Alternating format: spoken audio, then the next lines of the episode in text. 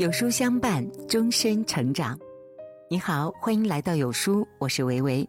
今天我们要分享的文章题目是：把儿子养成仇人后，我想给父母提个醒。一起来听。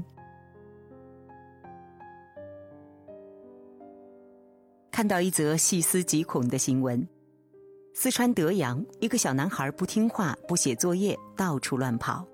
生气的妈妈用绳子捆住他的手脚，横放在电动车前，像带牲口一样，想要把他强行带回家。一路上，小男孩撕心裂肺的哭闹，惊动了交警。当交警拦下妈妈时，小男孩的手已经被勒得青紫，真是让人不得不惊出一身冷汗。那么细的绳子，把孩子捆得那么紧。长时间的血液不流通，很可能会发生不可逆性的器官坏死，甚至会截肢。就那样把孩子置放在电动车前，头和脚都伸出车外，万一不小心掉下电动车，或者碰上减速桩，或者车头车尾，后果真是不敢想。然而，交警好心劝导着妈妈，妈妈的情绪反而越来越激烈。孩子太难管了。古希腊哲学家柏拉图说：“在所有的动物之中，男孩是最难控制对付的。男孩天生反骨，只要醒着就不会闲着，每天都过得像过山车一样起伏欢呼。男孩多巴胺含量太多，老是静不下来，听不进去，攻击性强。玉不琢不成器，树不修不成材。”于是，很多父母都觉得养育男孩一定要狠心，殊不知不是我们的男孩有问题，而是我们的教育有问题。我曾经问过我的学生：“你们最受不了父母什么呢？”其中一个男生整整控诉了他妈妈八条罪状：得理不饶人，只谈学习，动不动就唠叨，激将、否定、情绪失控，讲大道理，窥探隐私。他想看会儿漫画，妈妈给他讲升学形势；他想出去玩会儿，妈妈白眼伺候。就你这样的，什么时候也比不过你同桌。他心情不好，对妈妈说话大声了点，妈妈立马火冒三丈：“你哪来的资本这么大脾气？我哪亏待你了？”他外语成绩薄弱，妈妈恨不得一天八百遍提醒他：“英语学不好，好大学上不了。”毕业找工作只有被挑的份儿。让男孩像男孩那样长大当中有这样的一句话：我们为男孩做的最有意义的事情，就是教孩子学会自我评价，而不是依赖别人的观点和看法。我们要给予男孩的不是有边有角的框架，将他居囿于有限的空间，照我们的意愿成长，而是要给他们根和翅膀。给他们足够的养分和空间，让他们有自信开拓自己的领地，而这一切都离不开父母的信任和鼓励。心理学家塞利格曼曾讲过一个心理免疫力的概念，也就是说，我们遇到一个问题，只有解决了，我们下次再碰到类似的问题才会有解决的信心。男孩也一样。当我们的男孩出现各种各样的问题，我们打压他、贬低他、讽刺他，未必会像我们想的那样越打压越强大。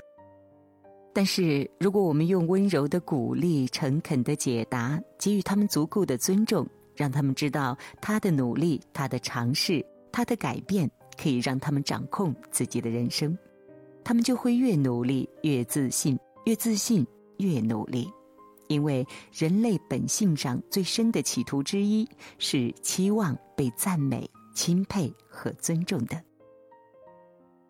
超级育儿师里有一个八岁的小男孩，他就像一头充满戒备的小兽，时刻准备着对抗、逼近自己的妈妈。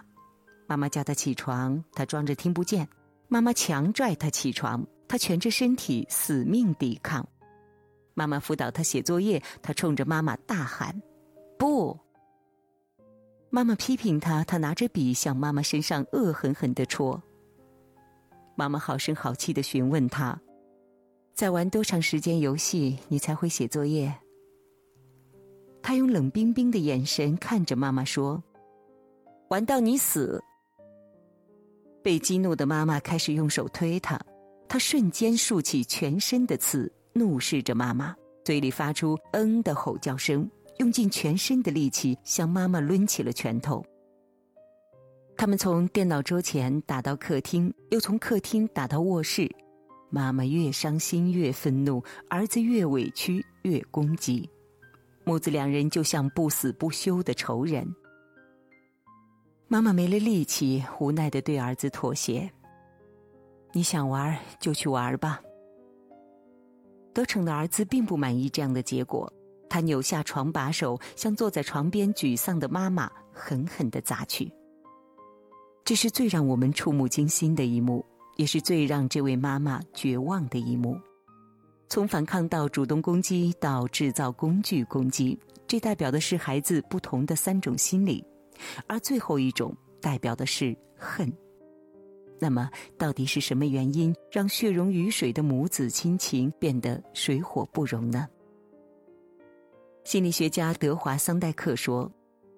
父母只有站在孩子的角度看问题，才能理解孩子的心理需求，不武断的下结论，减少与孩子的冲突，赢得孩子的信任。当育儿师拦下男孩时，男孩意外的没有反抗。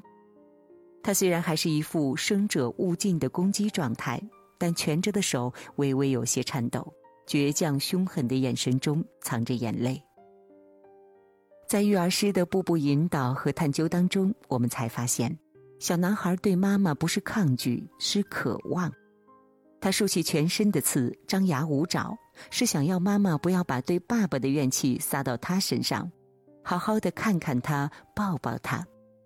他不听话，他反抗，他攻击，是因为他感受不到爱，不知如何去爱，更不知如何排解自己心中的不满、渴望。得不到。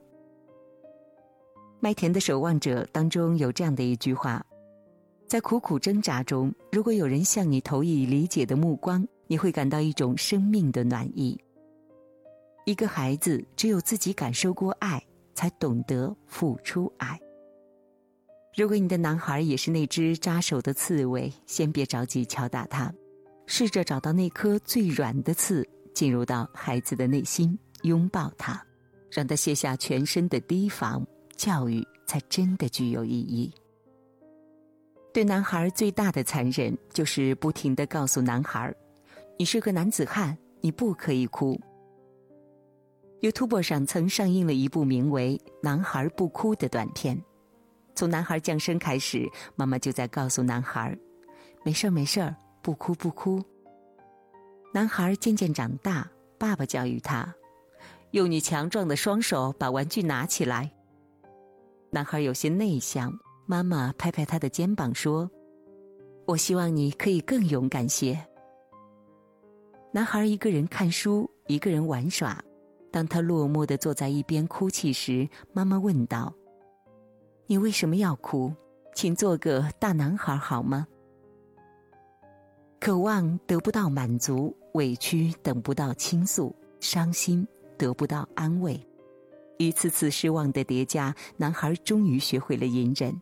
他把拳头挥向自己的同学，因为他不能羸弱。他看见喜欢的女孩不敢表白，因为男孩不可以太柔和。他玩火，他叛逆，因为男孩不能太胆小，不能被侵犯。父母想把他培养成一个顶天立地的男子汉，结果却变得更羸弱。更没有担当。其实呢，早期就有研究表明，男孩比女孩更敏感。男孩体内的 GW 素在他四岁的时候开始激增，其表现就是情绪激动，因而他们更容易用最容易和最极端的形式表达出来。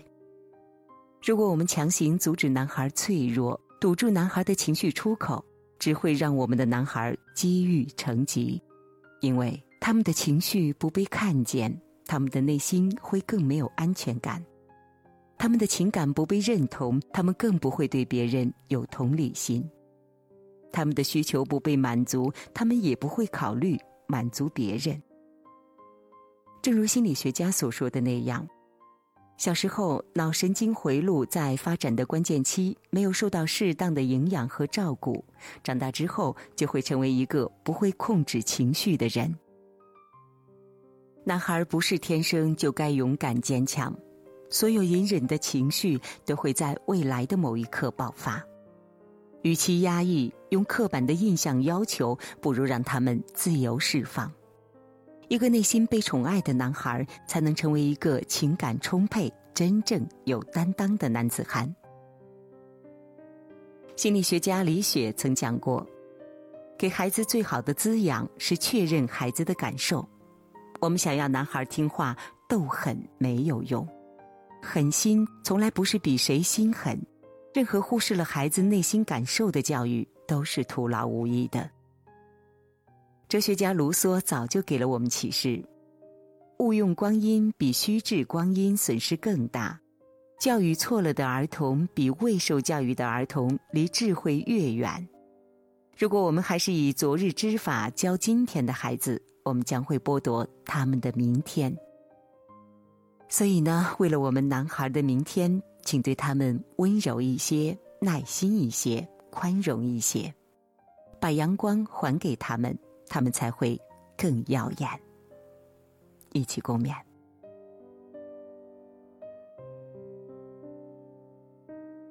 父母的格局决定了孩子的一生。为了不让孩子输在起跑线上，那今天有书君推荐给大家一个育儿平台——有书少年。每天共读一个绘本故事，父母和孩子共同成长。赶紧扫描文末的二维码，回复“绘本”。免费领取三百六十五个绘本故事和各种育儿干货吧。好了，今天的文章就跟大家分享到这里了。如果您喜欢今天的文章，记得在文末点亮再看，跟我们留言互动哦。这样呢，有书就能够每天都出现在您公众号靠前的位置了。另外呢，长按扫描文末的二维码，在有书公众号菜单免费领取五十二本好书。每天有主播读给你听，我是薇薇，明天同一时间我们不见不散。